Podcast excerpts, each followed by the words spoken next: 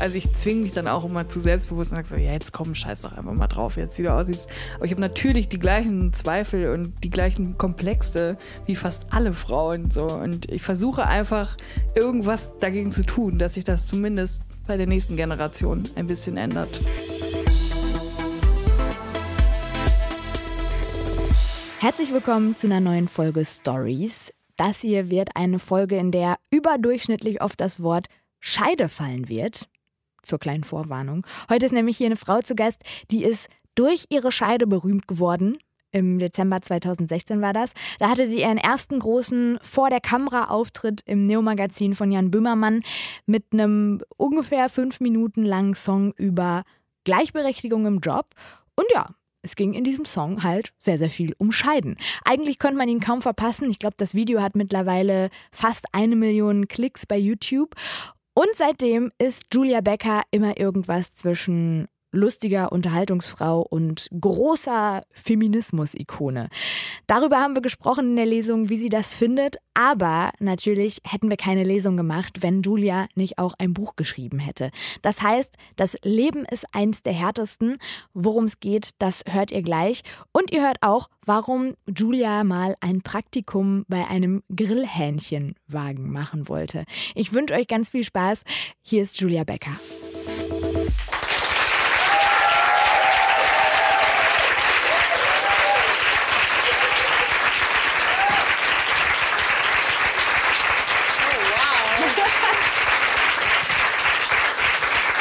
Hallo, hallo. Schön, dass du hier bist. Was ein Empfang. Ja, Wahnsinn. Viele Frauen. Viele, viele Frauen, ja. Wie überraschend. es, ist, es ist meistens so. Äh, es ist wirklich meistens so. Also ich liebe Frauen, aber ich verstehe manchmal nicht so richtig, warum Männer nicht auch hier sitzen. Aber es sitzen Thema. Männer hier. Also können wir bitte alle Wenig Männer klatschen, Männer? die hier sind? Guck mal, ein reiner Männerapplaus. Wie, wie, ist das eigentlich, wie ist das eigentlich für dich? Ähm, überall, wo du hinkommst, die mit dem Scheidensong zu sein? Ähm, ich glaube, es ist okay. Ähm, es ist jetzt auch schon zweieinhalb Jahre her, deswegen manchmal denkst du, ha, aber eigentlich ist es schon eine gute Sache und äh, ich bin weiterhin stolz drauf. Kannst du auch. Und dieses okay. Video, das lief, ja im Dezember 2016. Äh, wie sahen die Wochen danach aus? Wie viele Jobangebote hast du da bekommen? Sau viel und ich habe alles abgesagt. Also rigoros es war mir irgendwie so, nee, geht jetzt mal weg. Es war alles zu viel auf einmal und ich habe dann einfach gesagt, nee, sorry.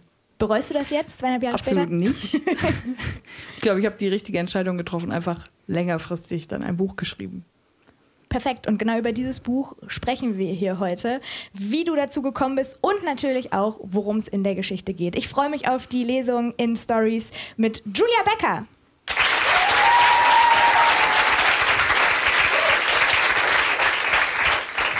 Julia, die Scheide hat einfach eine sehr große Rolle gespielt in deiner Karriere. Deshalb habe ich gedacht, wir spielen jetzt ein passendes Kennenlernspiel.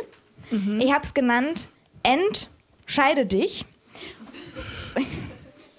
Ja, äh, und ich lese dir jetzt äh, typische Männersachen vor, also Sachen, die eigentlich alle Menschen machen, die keine Scheide haben.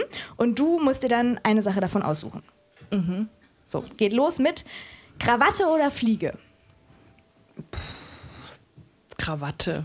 So ein bisschen oldschool, ne? Fliege ist ja fast schon wieder so Fliege, Fliege ist schon wieder durch. im Kommen, ne? Ja, äh, oder meinst du, ist schon wieder ja, vorbei? Ja, ja. gut. Krawatte. Playboy oder Pornhub? Äh, Playboy, da war noch Lizzo im Playboy. Deswegen finde ich es jetzt wieder cool. Mein Opa hat immer gesagt, er hatte den im Abo früher und hat dann immer gesagt, da sind so gute Texte drin. Ja. Der Klassiker. Aber meine Oma hat ihn dann wirklich auch mal gelesen und meinte, es sind wirklich gute Texte drin. Glauben wir das einfach mal. Whisky oder Rum? Rum. Whisky mag ich nicht. Aber, also, ja, Rum. Ja. Fußball oder Fechten? Das ist beides so scheiße. Also, wirklich keine Ahnung. Fechten, weil man da mein Gesicht nicht sieht. Keine Ahnung, was ich da sagen soll. Immer recht haben oder immer nur so tun? Immer recht haben, aber es nicht raushängen lassen. Das ist gut. Ich glaube, du wärst ein ganz guter Typ. Brüste oder Arsch? Oder Scheide? Äh, alles. Und, oder auch nicht alles. Also alles oder gar nichts ist auch eigentlich scheißegal. Actionfilm oder Bankenserie? Actionfilm, weil Banken sind irgendwie doof. Also Action. Guckst du, guckst du viele Serien? Bist du so. Ich merke gerade, dass ich all die Sachen überhaupt nicht mag, die für Typen irgendwie cool sind. Wir, wir, wir kratzen hier auch gerade richtig fett in der Klischeekiste rum, ne? aber äh, egal, kann man auch mal ja. machen. So, ich mach, ich mach noch drei. Äh, Barbecue oder, oder Brathähnchen? Beides, auf jeden Fall. Ketten das mag ich. Man könnte auch ein Brathähnchen auf dem Grill machen, also so ganz, äh, oder ist das auch gar nicht. Man könnte auch wirklich und machen. Kettensäge oder Kette rauchen? Kette rauchen beim Kettensägen sägen. Kein. Harter Kerl oder weicher Kern? Weicher Kerl. also, ja. Gut. Du, du degradierst meine ganzen Fragen, weil du die besseren Antworten gibst. Mega. Glaubst du, dein Leben oder in, in, welchem, in welchem Bereich glaubst du, wäre dein Leben einfacher, wenn du ein Mann wärst? In allen, die die Gesellschaft betreffen. Job, Geld, Selbstzweifel, Sex, alles. Und wie oft in deinem Leben hast du dir wirklich schon aktiv gewünscht, ein Kerl zu sein? Jeden verdammten Tag. Ist das so? Nein, aber ich glaube, es wäre vieles einfacher. Jetzt hattest du ja die einmalige Chance mit diesem Buch Männer zu erfinden und Frauen. Du hast so, ich habe mal so grob überschlagen, um die zehn äh, Personen irgendwie erfunden und kreiert. Wie, wie war das so für dich, so ein bisschen Gott zu spielen? Ich meine, es ist ja dein erster, dein erster Roman jetzt, äh, so die Leute einfach zu erfinden, auf die du Bock hattest. Mhm. Das war tatsächlich das allergrößte Gefühl überhaupt, dass ich einfach frei entscheiden konnte, was passiert und mir komplett irgendwie fiktional Geschichten, Charaktere, Menschen ähm, auszudenken. Das ist irgendwie das Ideale, was ich am liebsten mache. Und wir lernen jetzt äh, die erste Person kennen, um die es ganz am Anfang vom Buch geht. Also wir steigen direkt ein auf Seite ah, ja. 1 und lernen Renate kennen. Ja. Renate Gabor geht es schlecht. Vergangenen Freitag ist ihr Malteser-Mischling Mandarine Schatzi kopfüber in einer Punika-Flasche stecken geblieben und erstickt. Renate war für den Abend zum Sommerwendefest mit ihrer Sumba-Gruppe aus und als sie zurückkam, war schon alles zu spät. Heute stand es in der Zeitung. Für 80 Euro hat sie eine Traueranzeige im Detmolder Kurier schalten lassen. Seit Stunden sitzt Renate auf ihrer königsblauen Couchgarnitur und schaut auf das Foto in der Anzeige. Mandarine sieht darauf besonders bezaubernd aus. Sie trägt einen Bacardi-Hut. Mein abgöttisch geliebtes Herzstück Mandarine Schatzi ist über die Regenbogenbrücke gegangen. Für die Welt war sie nur irgendjemand, für mich war sie die Welt. Dicke Tränen vermischen sich mit der Druckerschwärze. Renate weint ohne Unterlass auf Seite 12. Mandarine, Schatzi, warum hast du mich verlassen? Mein Liebling, mein einziges Kind. Renate hat eigentlich wirklich ein Kind, einen Sohn, Thorsten, der kein Hund ist. Aber er ist schwul und eigensinnig und passt nicht in eine Handtasche. Renate findet ihn eher unpraktisch. Mandarine Schatzi konnte sie einfach überall hin mitnehmen. Thorsten dagegen ist weggezogen, über 200 Kilometer weit, zum Studieren. Renate weiß gar nicht, was er da macht beim Studieren, hat er ihr ja nie erzählt. Einmal hat Thorsten eine Karte geschickt aus Kreta. Die klebt an der Kühlschranktür. Kreta also, aha, hatte Renate gedacht und wollte urplötzlich auf eine Insel fahren, um Thorsten auch eine Karte zu schicken. Am Tag darauf reiste sie nach Helgoland, aus dem einfachen Grund, dass sie das mit einem zoll- und steuerfreien Einkauf verbinden konnte. Auf Helgoland verbrachte sie den halben Tag mit Mandarine Schatzi in einer Parfümerie probierte Lippenstifte und kaufte so viel Deutsche und Gabbana Light Blue 100 Milliliter auf Vorrat, dass die Verkäuferin ihr beim Kassieren mit großem Bedauern mitteilte, dass Renate leider die Freigrenze überschritten habe und sie doch besser einige Fläschchen zurückstellen solle. Renate wusste nichts von einer Freigrenze und wurde laut. Wörter wie Pissnelke und Inseläffchen fielen. Kurzerhand wurde sie der Parfümerie verwiesen und musste zum Runterkommen erstmal schräg gegenüber in Pinkus Eiergrockstube einen kurzen trinken, wo sie Achim kennenlernte. Achim aß eine XL-Frikadelle mit Toast und Senf und erzählte, dass er schon seit über zehn Jahren einmal pro Monat rüber nach Helgoland fahre für Zigaretten. Früher habe er weniger geraucht, aber damit es sich auch lohnt, sollte man schon so ein bis zwei Packungen pro Tag rauchen. Er gab Renate einen Eiergrog aus und schenkte Mandarine Schatzi ein Stück Frikadelle. Sie konnten sich alle gut riechen. Später gab Renate Achim 430 Euro in Bar, wovon er ihr noch mehr Deutsche und Gabbana Light Blue 100 Milliliter kaufte und für sich eine Stange Marlboro als kleines Dankeschön. Dann fuhren sie zusammen mit der Fähre zurück ans Festland und auf, der, auf dem Achterdeck der MS Helgoland kamen sich die beiden näher, aber das ist eine andere Geschichte. Die Postkarte für Thorsten hatte Renate im Eifer des Gefechts jedenfalls komplett vergessen. Mandarine Schatzi war keine gewöhnliche Hündin. Renate hatte sie in Ungarn aus einer Tötungsstation gerettet. Eigentlich wollte sie sich nur das Doppelkinn absaugen lassen. Das kostet in Ungarn so gut wie gar nichts. Da bekommt man fast noch Geld zurück, so unverschämt günstig ist das. Auf dem Weg zum Best Western Hotel in Budapest sah Renate dann die völlig verängstigte Mandarine Schatzi hinter einem Zaun kauern und war sofort schockverliebt. Die großen Augen, das zerzauste Fell, die kleinen, dreckigen Pfoten. Sie hat nicht lange überlegt, ließ die Hündin impfen, waschen und föhnen und beim Rückflug musste sie nicht mal Aufpreis zahlen für das zusätzliche Gepäckstück. Renates eigener Theorie zufolge, weil sie ja dann kein Doppelkinn mehr hatte und das genau aufging. Aber jetzt ist die Transportbox leer und Mandarine Schatzi wird nie wieder darin liegen, mit ihrer quietschgelben Rassel und dem Angstdurchfall.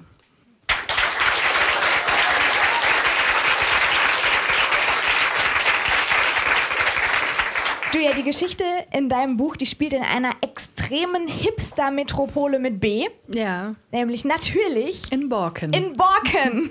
Borken Westfalen. Borken, es gibt wohl Westfalen. mehrere. ja, nee, Borken Westfalen sehr wichtig. Wieso gerade da?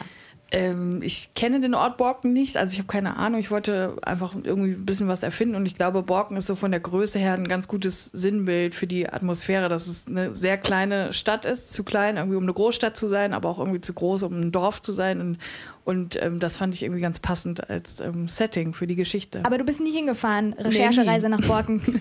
ich, nee, ich war auch nie bei Tropical Islands tatsächlich. Ich habe das alles sehr genau im Internet studiert, den Lageplan und so, aber ich war noch nie dort leider. Gut, aber dann hattest du auf jeden Fall Raum, äh, das dir alles selber auszudenken. Und du selbst bist ja auch in einem Dorf groß geworden, in einem Dorf hinter einer Kleinstadt hinter Siegen, mhm. hast du mal gesagt. Wie warst du so drauf als Jugendliche? Also warst du eher so Partygirl oder eher so Einzelgängerin oder wie, wie können wir uns das vorstellen, Julia, so 10. Klasse oder so? Ich glaube, ich war immer ziemlich schwierig irgendwie so. ja, ich also Partygirl würde ich jetzt auch nicht sagen, aber schon irgendwie umtriebig, viel mit Freunden unterwegs, was man auf dem Dorf halt so macht. Man fährt dann irgendwie mit einem 30er-Roller von Dorf A zu Dorf B mit einer Shisha in der Hand. Äh, aber sonst keine besonderen Auffälligkeiten, glaube ich. Schwierig, aber keine besonderen ja. Auffälligkeiten. Sehr gut. Hättest du dir denn damals irgendwie schon im entferntesten vorstellen können, dass du mal im Fernsehen fünf Minuten lang über deine Scheide singst und das sehen dann irgendwann nach ein paar Jahren fast eine Million Leute? Nein. Aber gut, dann frage ich anders. Hättest du dir irgendwie in einer Art vorstellen können, dass du mal einem größeren Publikum bekannt sein wirst in irgendwas? Also ich glaube schon, dass ich immer so ein bisschen das Verlangen hatte, irgendwie so auf Bühne oder, oder so. Ich wusste schon immer irgendwas so in die Richtung, aber ich wusste nie so richtig was. Und das hat dann tatsächlich ganz gut gepasst irgendwie. Und dann hat sich das irgendwie so ergeben. Und ich glaube, dass ich schon dachte, irgendwann könnte ich mal irgendwas in die Richtung machen. Wobei du, glaube ich, auch mal an einem Punkt was ganz, ganz anderes vorhattest mit deinem Leben. Ich habe da von einem Traumpraktikum gehört. Ja, das ist eine traurige Geschichte, ehrlich ja. gesagt. Also ähm, bei uns in der Schule, das war immer das Highlight mittags, ähm, mittwochs kam immer der Hähnchenwagen in die Nähe de, der Schule. Und als wir dann schon so 11. Klasse waren, man hatte irgendwie langen Unterricht bis abends, ist man halt mittags dahin gepilgert. Und das war irgendwie das Happening. So immer so Hähnchenalarm, alle runterstürmen und so. Und äh, wir mussten Berufspraktikum machen. Und für mich war das eigentlich klar, dass ich beim Hähnchenwagen Praktikum mache. also ich bin da hingegangen und ich habe es halt zu dem Hähnchenmann gesagt. Ich habe gesagt, ich möchte sehr gerne Praktikum bei Ihnen machen. Ist das möglich? Zwei Wochen Berufspraktikum? Und er hat mich angeguckt und so, willst du mich verarschen? Ich habe gesagt, nein. Ich habe es ihm irgendwie erläutert und er hat es mir dann auch geglaubt und hat auf einmal ein Strahlen in den Augen und hat gesagt, ja, auf jeden Fall. So, also mittwochs bin ich hier am Rathausplatz und donnerstags ähm, fahre ich nach Dreistiefenbach und freitags fährst du mit mir bis nach Hohenlimburg, da kommst wow. du rum. Und das hat er so ernst gemeint und ich war komplett begeistert von der Idee und ähm, habe das dann meiner Lehrerin ähm, die Visitenkarte vorgelegt und so ein ähm, Ding halt vorgelegt, dass ich das halt machen will und sie hat das halt abgelehnt und hat gesagt, ähm, Hähnchenwagen ist einer Gymnasiastin nicht angemessen. Wow. Und ja, ich frage mich bis heute, wo ich heute stünde, wenn ich dieses Praktikum bekommen hätte, aber wie wird, wie wird wohl dein Wie wird wohl dein Grillhähnchenwagen heißen, wenn du jetzt einen Schwester Ewalds Grillhähnchenwagen. ich weiß nicht. Aber ja. es ist immer noch ein Wunderpunkt in meiner Biografie. ja. Aber eine schöne Geschichte auf jeden Fall. Ja. Nach der Schule hast du dann ja angefangen zu studieren, Medienwissenschaften in Siegen. Wolltest du nicht aus der Ecke raus mhm. oder konntest du nicht oder durftest du nicht oder wie kam das? Also ich bin nach der Schule erstmal nach München gegangen mhm. und da habe ich Praktikum gemacht bei Sturm der Liebe. Weil das, ja, das war ja auch noch. Das war die Lieblingssendung von meiner Oma damals, die war total begeistert. Als das mit dem Grillhähnchenwagen nicht geklappt genau. hat, erstmal ja, zu Sturm der Plan Liebe. Plan B war Sturm der Liebe. da bin ich dann auch hin und ähm, wollte dann unbedingt irgendwo anders studieren, außerhalb von Siegen. Also alles außer Siegen. Ich habe dann auch über 100 Bewerbungen tatsächlich, also ich, mir war völlig egal, wohin, Osten, Westen, Süden Süden, Weimar oder Hintertupfingen, habe mich wirklich überall beworben, habe nur Absagen bekommen, außer von Siegen und musste dann wieder zurück. Und ja, das habe ich dann gemacht, ein paar Jährchen, und dann habe ich mich in Köln beworben und so ist das passiert. Und dann irgendwann im Studium hast du deinen Twitter-Account eröffnet, hast gerade schon mhm. gesagt, Schwester Ewald. Weißt du noch, was dein erster Tweet war? Nee, das Weil, war, wurde ich tatsächlich jetzt schon mal gefragt die Woche, aber ich habe keine Ahnung. Weil ich habe es versucht, ich habe gedacht, oh, wie cool wäre das, mhm. wenn ich sie mit ihrem ersten Tweet konfrontieren könnte. Dann habe ich wirklich ungelogen fünf Minuten runtergescrollt und war dann irgendwann am, beim 24.10.2017 das war ein Bild von einem Scheidentattoo zwischen deinen Brüsten. Das sind nicht meine Oder Brüste. nicht deine Brüste. Von einer Freundin von Gut, mir, ja. Auf jeden Fall haben alle drunter kommentiert, als wären es deine. Es war nur so ein kleiner Ausschnitt. Ja. Konnte man nicht erkennen. Und weiter runter ging nicht. Ich war total enttäuscht. Aber du weißt es ja, auch nicht mehr. Komisch. Ich weiß es wirklich nicht. Wahrscheinlich, ich bin heute sehr traurig, weil ich nicht im Hähnchenwagen arbeiten darf oder ja. so, habe ich da getötet. genau, wahrscheinlich. Ich weiß es nicht. Es Gib mir einen Hähnchenwagen. Ich bin Gymnasiastin, trotzdem. wirklich. Dafür hast du uns aber gerade die ersten Seiten von deinem neuen Buch äh, vorgelesen. Die Geschichte heißt, das Leben ist eins der härtesten und bisher wissen wir, es geht um Renate, die äh, kommt im ersten Kapitel vor. Erklär doch nochmal Renate in einem Satz so, was ist das für eine? Renate ist eine sehr extravagante Ü40erin, die sehr gerne ähm, diverse Affären pflegt und ähm, ihren Hund sehr geliebt hat, der ja gestorben ist und ein bisschen versucht, das zu kompensieren, indem sie sehr viel online shoppt sehr viel online shoppt. Sehr, äh, sehr. Nicht online, sondern also Teleshopping. Teleshopping genau. Sorry, ja. Teleshopping. Ich weiß, man fragt das eigentlich nicht ähm, eine Autorin. Ich zumindest frage das nie, aber äh, ich habe das mal irgendwo munkeln gehört, dass das so ein bisschen autobiografisch ist. diese Impulskäufe von Renate. Ja, wer will das wissen? wer will das wissen? Ich äh, und, und die 350 Leute. Die ja, ich glaube, so ein bisschen fließt da in alle Personen von mir ein. Und bei Renate könnte es möglicherweise sein, dass ich ähnliche Probleme mit Shopping habe. Aber das ist nur so ein Gemunkel. was, was war dein schlimmster Impulskauf bisher? Ähm, ich würde jetzt sagen, meine Eiswürfelmaschine, aber das stimmt nicht, weil die liebe ich inzwischen mega. Also ich benutze sie tatsächlich jeden Tag. Also ähm, weiß ich gar nicht. Also ich bin eigentlich zufrieden mit meinen Käufen. Also eine Eiswürfelmaschine, du machst Wasser rein und es kommen Eiswürfel raus. Ja, super. Raus. Fünf Minuten dauert das und dann hat man Eiswürfel. Und deswegen trinke ich jeden Abend irgendwas mit Eiswürfel. Manchmal auch nur einfach Eiswürfel. Eiswürfel. das ist mega. Pass auf, wenn die morgen überall ausverkauft sind, ja. dann bist du neue Eiswürfelmaschinen-Influencerin. Ja. Geil. Renate ist aber natürlich nicht die einzige Person in deiner Geschichte. Ähm, eigentlich ist die Hauptfigur nämlich Silke. So, ja. die haben wir bisher noch nicht kennengelernt, deswegen, wie ist Silke so drauf? Was ist das für eine? Mm, Silke ist eine relativ unspektakuläre Person, die ein unspektakuläres Leben eigentlich führt und sehr viel von sich selbst aufgibt, um anderen Leuten was zu geben. Ja. Von der wirst du uns gleich auch noch was vorlesen. Aber jetzt kommen wir erstmal zu einem Mann, äh, einem sehr wichtigen Mann in deinem Buch, Willi Martin. Mhm. Willi Martin ist Taubenwärter, kann man das er so sagen? Oder Taubenschlagpfleger. Tauben, also er also, pflegt einen Taubenschlag. Genau. Genau. Und vor allem ist er äh, gerade sehr verliebt am Anfang vom Buch in Kerstin. Mhm. Wie haben die beiden sich kennengelernt? Die haben sich beim Online-Kniffel kennengelernt, bei Spielaffe, www.spielaffe.de. und da gibt es eine Chat-Funktion und die hat er genutzt und da haben sie sich kennengelernt, dann haben sie ein bisschen gemailt, dann haben sie irgendwann übers Festnetztelefon telefoniert und dann haben sie, ja, haben sie sich irgendwie so ein bisschen ineinander verguckt übers Telefon. Ja, und wie das dann so weitergeht, das äh, liest du uns jetzt ja. vor. Vielleicht sollte man noch sagen, Kerstin stand eines Tages ähm, vor seiner Tür, obwohl sie es nicht abgemacht hatten und ähm, wollte dann einfach mit ihrem Hund bei ihm wohnen. Genauso überraschend, wie sie gekommen war, ging Kerstin auch wie selbstverständlich davon aus, zusammen mit dem Hund bei ihm übernachten zu können. Seit zwei Tagen wohnt sie bei ihm und schon jetzt ist Willi Martin das alles zu viel. Er kennt Kerstin doch kaum. Die ersten Stunden waren wunderschön. Kerstin und er tranken in der Küche einen Nescafé und lernten sich kennen. Bounty lag unter dem Tisch und schnarchte. Später spielten sie eine Runde Phase 10 und hörten ein altes Christina Stürmer Album. Bei dem Song Engel fliegen einsam stand Kerstin auf und forderte Willi Martin auf, es ihr gleich zu tun. Willi Martin bebte vor Aufregung. Die Liebe, Liebe ratterte ihm durch den Leib. Kerstin kam näher und umarmte ihn von hinten. Er konnte ihren sanften Atem in seinem Nacken spüren und schloss die Augen. Gänsehaut. Plötzlich hob Kerstin ihn ruckartig an. Es machte laut Knack und mit einer rigorosen Bewegung löste sie eine Blockade in seinem Rückenwirbel. Habe ich, doch von hab ich doch von weitem gesehen, dass du da was sitzen hast. Ich täusche mich nie. Kerstin setzte sich zufrieden wieder hin. Willi Martin verspürte gleichzeitig große Enttäuschung und Entspannung. Zum Abend machte er Kerstin Bratkartoffeln. Sie hatte beiläufig erwähnt, dass sie Kartoffeln liebt und Spiegelei auf Schwarzbrot und die beiden aßen bei Kerzenschein. Die Stimmung war gelöst. Erst am nächsten Morgen fing der Ärger an. Willi Martin hatte natürlich auf der Couch geschlafen und Kerstin sein Bett überlassen. Für ihn eine Selbstverständlichkeit. Als er dann nach dem Aufstehen besonders früh ins Bad schlich, damit Kerstin ihn nicht in seinem altrosafarbenen Schlafanzug sah, kam er am Schlafzimmer vorbei und schaute kurz durch den Türspalt. Bounty lag nicht nur neben der schlafenden Kerstin in seinem Bett, er kaute auf einem riesigen, vor Speichel triefenden Knochen. Willi Martin musste sich zusammenreißen, den Hund nicht augenblicklich vom Bett zu scheuchen, aber er wollte Kerstin keinesfalls wecken. So musste er vom Flur aus mit ansehen, wie ganze Bäche von zähem Hundespeichel auf seine geliebte Biberbettwäsche flossen. Beim Frühstück versuchte er das Thema diplomatisch anzusprechen, ohne Kerstin vor den Kopf zu stoßen.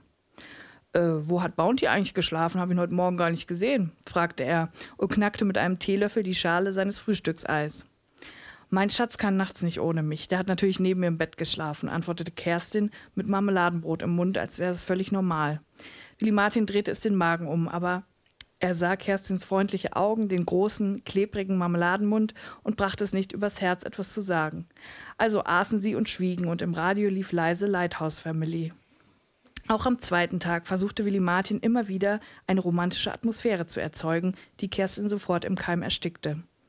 Er kaufte bei Teddy einen großen Sack Vanilleteelichter und verteilte sie großzügig in der Wohnung, während Kerstin mit Bounty eine Runde im Park drehte. Als sie zurückkam, war die ganze Wohnung ein vanilliges Kerzenmeer. Willi Martin stand mit stolzer Miene im Türrahmen und nahm ihre Jacke entgegen. Boah, was stinkt das hier? Ist hier eine Douglas-Verkäuferin gestorben oder was? motzte Kerstin und hielt sich demonstrativ die Nase zu. Willi Martin blies beleidigt die Kerzen aus, während Kerstin im Hintergrund nicht müde wurde zu erwähnen, dass beim Abbrennen von Duftkerzen die Chemikalie Formaldehyd entsteht, die unter anderem Krebs im Nasenrachenraum verursachen kann. Zum Abendessen wagte er einen neuen Versuch. Er kochte Senfeier mit Pellkartoffeln nach einem Rezept von Mutter Petra. Willi Martin liebt Senfeier mit Pellkartoffeln. Mit diesem Gericht wurde er als Kind immer für Erfolge belohnt. Er verbindet es mit einem guten Schulzeugnis, dem Schwimmabzeichen, dem zweiten Platz beim Badminton-Kreisturnier. Zu den Senfeiern reichte er Kerstin einen weißen Gallo-Familienwein und kalte Spezi. Im Hintergrund ließ er ein frühes Beach Boys-Album laufen. When we danced, I held her tight, then I walked her home that night, and all the stars were shining bright, and then I kissed her. Kerstin aß nur mit der Gabel, die Ellbogen auf den Tisch gestützt und spachtelte mit gesenktem Oberkörper die Kartoffeln in einer Geschwindigkeit in den Mund, dass Willi Martin der Appetit verging. Nachdem sie die Kartoffeln aufgegessen hatte, sagte sie, dass ihr die Eier nicht schmeckten und stellte den Teller auf den Boden zu Bounty, bevor Willi Martin auch nur leises Interesse an den Senfeiern anmelden konnte. Wusstest du, dass die Beach Boys mal eine Sexorgie mit Charles Manson veranstaltet haben, diesem satanistischen Massenmörder? lenkte Kerstin ab und musste zeitgleich heftig aufstoßen. Willi Martin legte sein Besteck wieder zur Seite und nahm einen großen Schluck Wein. Nein, das wusste ich nicht. Die Frau, die für Manson später die Leute abgeschlachtet hat, die war vorher Babysitterin bei dem Sänger von den Beach Boys. Frag mich, ob der nachts gut schlafen kann. Nicht so gut wie dein Hund in meiner Bettwäsche, dachte Willi Martin und schüttelte sich Wein nach. 4790. So viele Tweets hat Schwester Ewald schon veröffentlicht im Netz. Und irgendwann kam dann raus, hinter diesem Kanal steckt eine gewisse Julia Becker.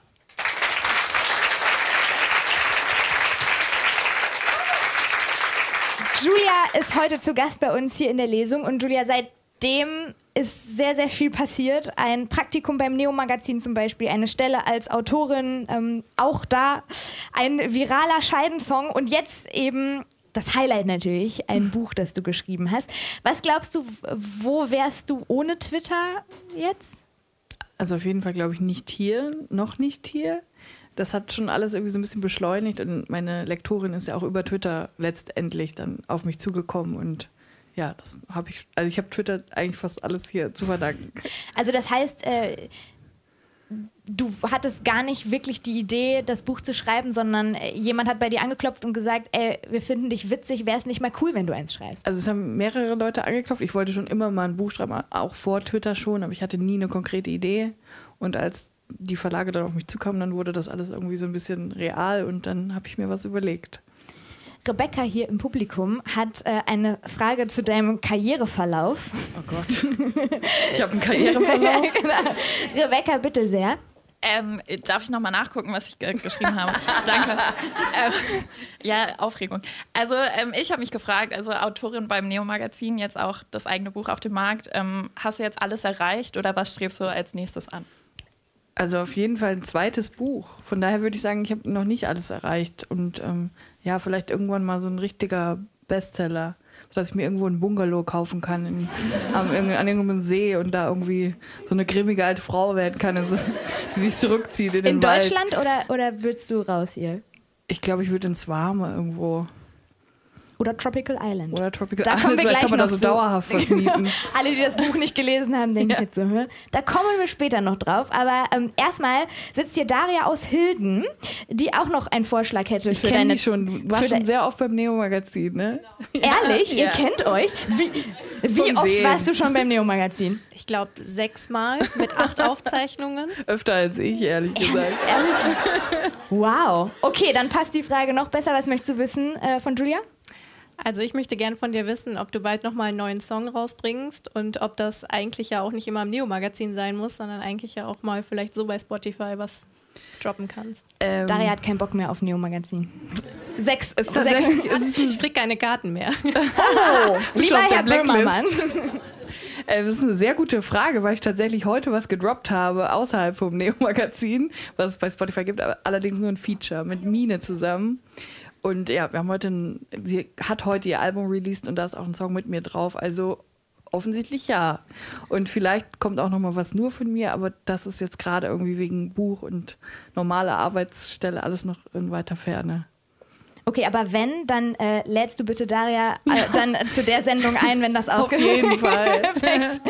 und hier vorne, erste Reihe, äh, sitzt Carla. Und Carla geht jetzt wieder so ein bisschen zurück zum Buch. Was möchtest du wissen von Julia? Ja, wir haben uns gefragt, ähm, Renate, Silke und Willi Martin sind ja ganz spezielle Namen. Wieso hast du denn diese Namen für die Figuren gewählt? Gibt es da eventuell Vorbilder in deinem Umfeld, ähm, die dich daran erinnern?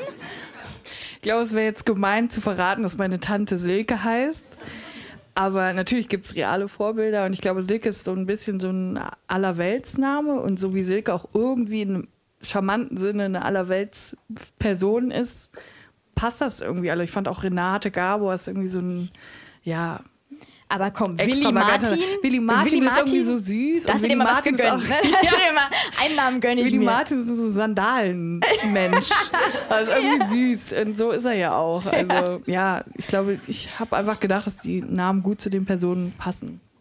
So, und wir, wir müssen noch mal ein bisschen genauer über Silke reden, weil zu der kommen wir jetzt so langsam. Die arbeitet in der Bahnhofsmission in Borken, weil sie mal die Notbremse im Zug gezogen hat.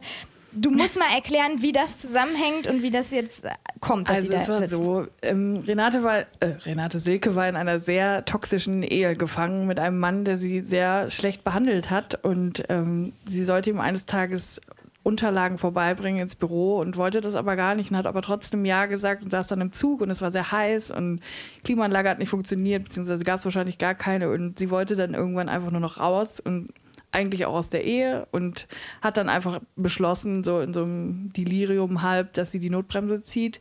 Hat das dann auch gemacht und der Zug ist dann entgleist und es gab Verletzte und ähm, es gab einen riesen Schaden und sie war nicht versichert und äh, musste dann irgendwie so viel Geld bezahlen. Das konnte sie aber nicht. Da hat sie sich Teile in Sozialstunden äh, umwandeln lassen, die sie jetzt seit über 20 Jahren ableistet bei der Bahnhofsmission und äh, ist eigentlich ihr Fulltime-Job inzwischen.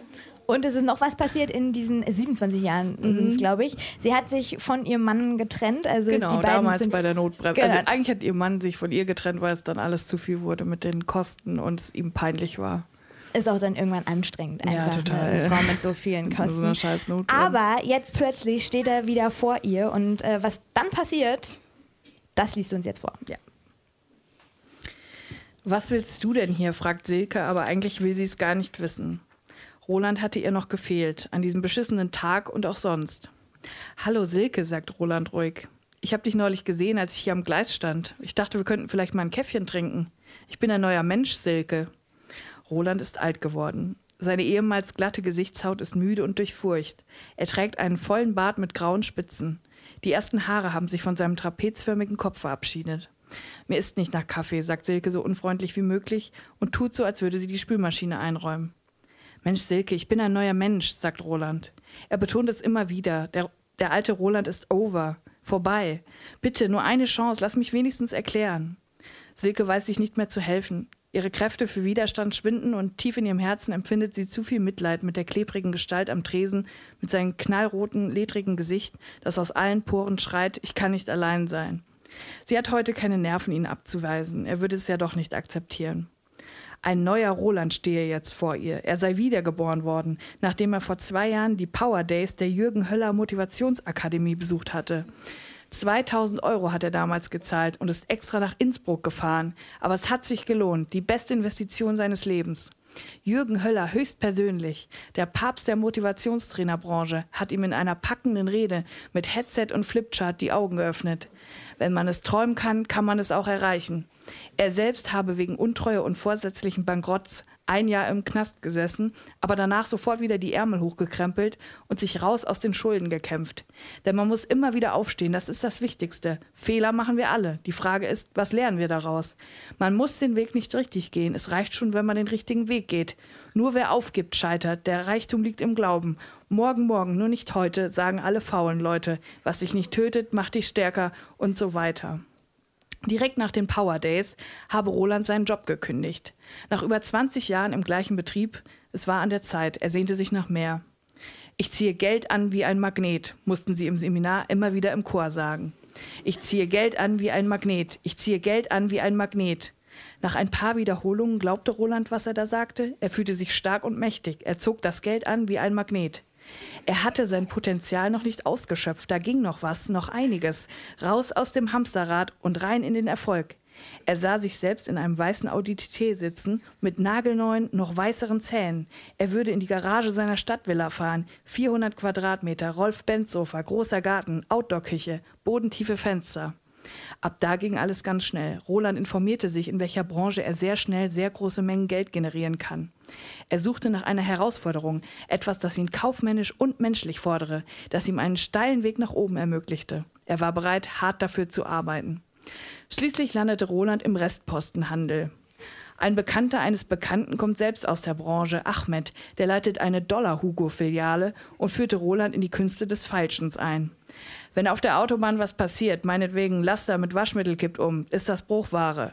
Dann ruft die Spedition an und sagt, hier, wie sieht's aus? 140 Paletten Arie Color, 6,5 Kilo Packung, 14,95 im Verkauf. Wenn du alle 140 nimmst, kriegst du die für 5 Euro das Stück. Dann musst du innerhalb von Sekunden reagieren, ja oder nein. Entweder wird es das Geschäft des Monats oder die komplette Pleite. Das ist jedes Mal der totale Nervenkitzel. Ich habe jetzt schon wieder Gänsehaut. Siehst du das? Im Postenhandel ist kein Tag wie der andere, kannst du mir glauben. Roland war völlig angefixt. Er wollte sofort einsteigen. Posten, Überhänge, Überproduktion, Verpackungsumstellung, Restanten, Auslaufartikel und Fehlproduktion, kurze MHD-Ware, Klein- oder Großmengen, Sortenreihen und Mixpaletten. Jeden Tag kommt was anderes rein. Jeden Tag musst du der Schnellste sein. Ahmed machte Roland mit den lokalen Größen der Restpostenbranche bekannt. Thomas das Auge Pasikowski. Er kennt alles und jeden in der Szene, wird als erster angerufen, wenn wieder irgendwo irgendwas zu holen gibt. Drückeberger, eigentlich Martin Berger, ein kleiner, kahlköpfiger Mann mit Monobraue, der die Preise drückt wie kein zweiter. Als Händler ebenso verhasst wie erfolgreich. Roland gefallen diese Gestalten. Der Postenhandel ist alte Schule. Hier kann man sich noch beweisen, Jäger sein. Jeder Tag ist ein direkter Konkurrenzkampf.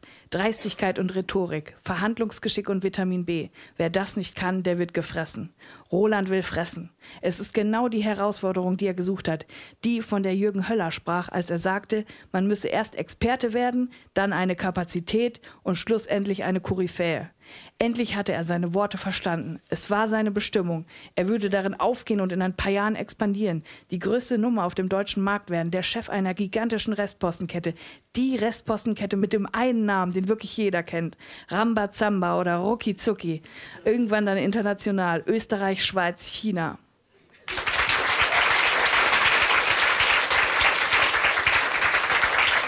Für andere Menschen und leider sind es oft Frauen, haben extreme Probleme damit, über ihren Körper zu sprechen. Vielleicht auch, wenn der nicht einem Idealbild äh, entspricht oder sie selber auch nicht ganz zufrieden sind damit. Bei dir habe ich immer das Gefühl, du bist da super selbstbewusst, hast einen äh, tollen Song auch darüber gemacht, einen Monster Truck Song. War das schon immer so oder kann man das irgendwie trainieren? Ich glaube, der Eindruck täuscht dich einfach sehr, weil ich überhaupt nicht selbstbewusst bin, aber das so ein bisschen predige. Also ich zwinge mich dann auch immer zu selbstbewusst und sage so, ja, jetzt komm, scheiß doch einfach mal drauf, jetzt wieder aussiehst. Aber ich habe natürlich die gleichen Zweifel und die gleichen Komplexe wie fast alle Frauen so. Und ich versuche einfach irgendwas dagegen zu tun, dass sich das zumindest bei der nächsten Generation ein bisschen ändert. Und äh, wie ist das? Wie gehst du, weil du jetzt einfach auch im Netz super, super präsent bist, wo es in alle Richtungen eigentlich ähm, mhm. Hater gibt, jetzt nicht nur den Körper, sondern auch einfach die Inhalte, egal, eigentlich egal, was man macht, aber wenn man im Bereich Feminismus unterwegs ist, in, in dem du ja nun mal auch bist, ist es besonders hart. Wie schnell verletzt dich das oder wie gehst du damit um? Ich glaube zum Glück inzwischen nicht mehr so sehr. Ich finde das eher entlarvend und habe ja auch die Möglichkeit, das irgendwie dann zu teilen oder zu zeigen, was für Sachen wir Frauen ausgesetzt sind im Internet und sehe das auch dann mehr als Chance, um mal wieder darauf aufmerksam zu machen. Aber wirklich bewegen tut mich das jetzt nicht, weil ja. So. Aber das heißt, du reagierst auch richtig drauf. Es ist jetzt nicht so, dass du die Strategie fest knallhart ignorieren und tschüss, sondern also ich ignoriere eigentlich fast alles, aber wenn es richtig krass wird, dann sage ich halt, hier Leute, guckt euch das an. So ist es, wenn man Frau ist und wenn man im Internet unterwegs ist. Und damit muss man sich auseinandersetzen. Und vor allem ist es auch so, wenn man einfach irgendwann einen bestimmten Fame hat, dann kommen halt die Hater aus, aus allen, allen Löchern. Genau, aus, die kriechen aus allen Löchern. Und nach diesem äh, Song 2016, nach diesem Scheidensong, ging es ja mit deinem Fame wirklich richtig. Aber auf einmal warst du eine Feminismus-Ikone, habe ich mehrfach gelesen an verschiedenen Stellen. Und dieses Lied äh, sollte der Start einer neuen Frauenbewegung sein. War das alles dein Ziel, als du dieses Lied gemacht hast, also als du da standst und dir dieses Video aufgezeichnet hast oder als du, als du ihn geschrieben hast? Ähm, ja, also das ist natürlich die ideale Vorstellung, dass es so eine Art Hymne wird. Das hat mich auch total gefreut, aber ich finde auch generell sollte man einfach vorsichtig sein mit solchen Superlativen und dann immer direkt Stimme des Feminismus und ja, das, so schnell geht das auch nicht. Also ein Lied schreiben reicht dann auch nicht, aber ähm, ich habe mich sehr gefreut, dass es von vielen so als Hymne begriffen wurde. Auch immer noch werde ich immer darauf angesprochen und es freut mich natürlich, weil es irgendwie so ein Signature-Move von mir ist der Scheidensong. ja, den wirst du, glaube ich, auch nicht mehr los. Aber es ist halt auch einfach so, dass du für viele seitdem vielleicht auch so eine Art Vorbild bist, äh, weil, du, weil du Feminismus in ein, ein, sehr cooles Package gepackt hast. Hast du selber auch irgendwie ähm, Frauen oder Vorbilder in Sachen, einmal in Sachen Humor und in Sachen Feminismus? Mm, ja, also ich habe ganz viele Vorbilder. Wahrscheinlich das größte Vorbild aktuell Margarete Stokowski, die natürlich großartige Bücher zum Thema geschrieben hat, wo sie eigentlich alles Wichtige auf den Punkt gebracht hat. Und Humor, ja, viele Menschen.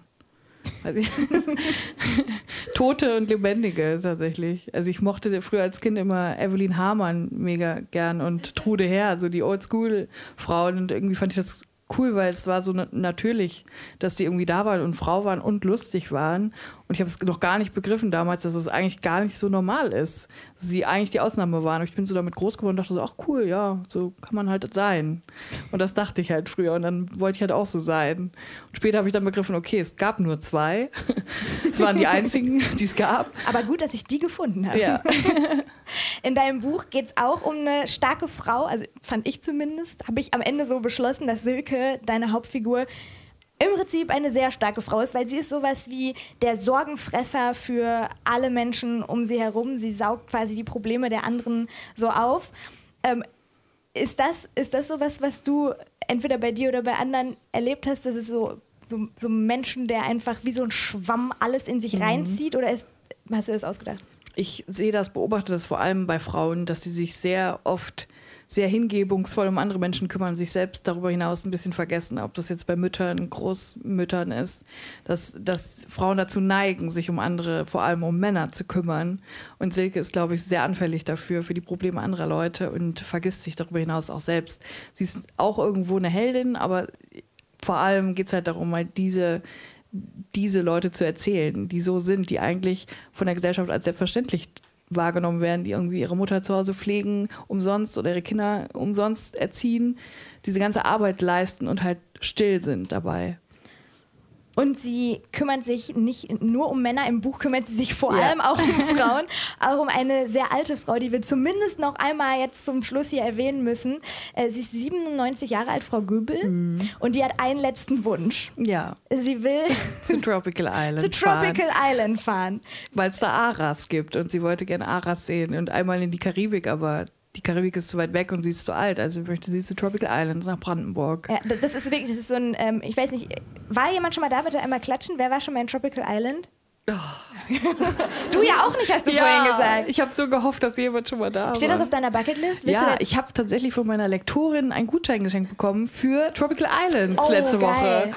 Und ich werde es aber mir aufbewahren, bis es wieder draußen richtig dunkel und kalt ist. Da schreibst und dann du Teil 2. Ja, habe ich schon überlegt. Dann niste ich mich dann in so einer Hütte ein und gucke die ganze Zeit aus dem Fenster. Mega.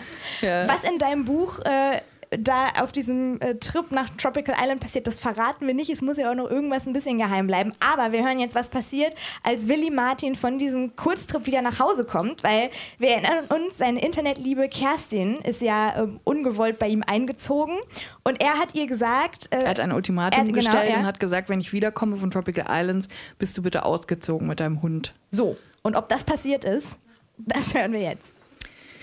Willi Martin steht am geöffneten Fenster und ist ratlos. Kerstin macht offensichtlich keine Anstalten zu gehen. Kann ich dir beim Packen helfen, Kerstin? Nö, wieso? Kerstin schaut konzentriert Rosins Restaurant. Das ist manchmal echt eine Zumutung. Da guck dir das an. Der Ofen ist wahrscheinlich noch, noch kein einziges Mal geputzt worden. Bah, das ist Fett von 20 Jahren. Da würden mich keine zehn Pferde reinkriegen in die Kaschemme. So, Willi Martin nimmt erneut Anlauf. Ich muss jetzt auch los, Kerstin. Ich äh, will noch wohin. Kerstin blickt gar nicht auf. Alles klar. Willi Martin wird immer nervöser. Er reibt seine Hände am Hosenbein. Kerstin schaut gebannt auf den Fernseher. Bei Rosins Restaurant droht die Lage zu eskalieren. Frank Rosin macht heute die 73-jährige Helga zur Sau. Hilfsköchin im Elmdorfburg-Restaurant Fechter. Das fast 200 Jahre alte Gebäude hätte so viel Potenzial, sei ja wohl unterste Kanone, feine Gerichte mit Aromat aus der Dose zu verschandeln. Helga ist den Tränen nahe. Frank Rosin merkt das, da ist was drin, da geht noch was. Er schaut Helga streng an, wirft plakativ ein Geschirrtuch in den Topf Hochzeitssuppe. Hier, guck dir das an, Helga. Würdest du sowas deinen Gästen servieren? Helga ist wie erstarrt. Die Tränen erfüllen ihre Augen. Sie schüttelt ängstlich den Kopf. Nein, sagt sie leise. Wie bitte? Ich kann dich nicht hören. Sprich lauter. Würdest du sowas deinen Gästen reservieren, Helga? Frank Rosin schreit so sehr, dass sein Mikrofon übersteuert. Helgas Tränen prasseln auf den Gasherd. Nein, antwortet sie mit halber Stimme. Schau in den Topf, Helga. Guck dir die Scheiße an. Helgas Brille ist vom Wein und dem Dunst der Hochzeitssuppe beschlagen. Trotzdem beugt sie sich über den Topf, um Frank Rosins Kommando Folge zu leisten. Was siehst du da? brüllt es von hinten. Eine Suppe. Was noch? Ein Geschirrtuch. Und passt das zusammen? Nein. Und passt Suppe und Aromat zusammen? Nein, wimmert Helga. Und warum machst du dann Aromat in die Suppe? Ich bin ja nur aushilfsweise hier und auch erst seit zwei Wochen. Der, der Michael hat uns gesagt, das kann ruhig da rein. Helga schaut auf den Boden wie ein getretener Hund. Plötzlich ist Frank Rosin ihr Freund, fasst ihr mit beiden Händen an die Schultern, spricht einfühlsam. Ich bin gekommen, um euch zu helfen, Helga. Jetzt bricht es endgültig aus ihr heraus. Helga beginnt bitterlich zu weinen. Sie schluchzt und schüttelt sich. Frank Rosin fängt sie tröstend auf, nimmt ihr Gesicht in die Hände. Psst, ist ja gut, Helga. Wir sind alle Menschen, wir machen alle Fehler. Deswegen bin ich ja hier. Helga ist beschämt, will offensichtlich raus aus der Situation, aus der heißen Küche. Aber sie scheint eingekesselt von Kameras. Es gibt nur einen Ausweg und der führt direkt in Frank Rosins verschwitzte Arme. Also lässt sie es über sich ergehen. Die Kamera klebt an ihrem zittrigen, tränenverschmierten Gesicht. Alles gut, Helga. Aber versprich mir, dass du sowas nicht nochmal machst, wispert Frank Rosin und küsst ihre Stirn. Versprochen. Hart aber fair, der Rosin, nickt Kerstin anerkennend. Weißt du was? Ich krieg immer so einen Hunger, wenn ich Rosin gucke. Ich koch mir was. Kerstin steht auf, als wäre es das Normalste der Welt. Bounty folgt ihr in die Küche und lässt auf halbem Weg das nasse Schweineohr auf den Teppich fallen.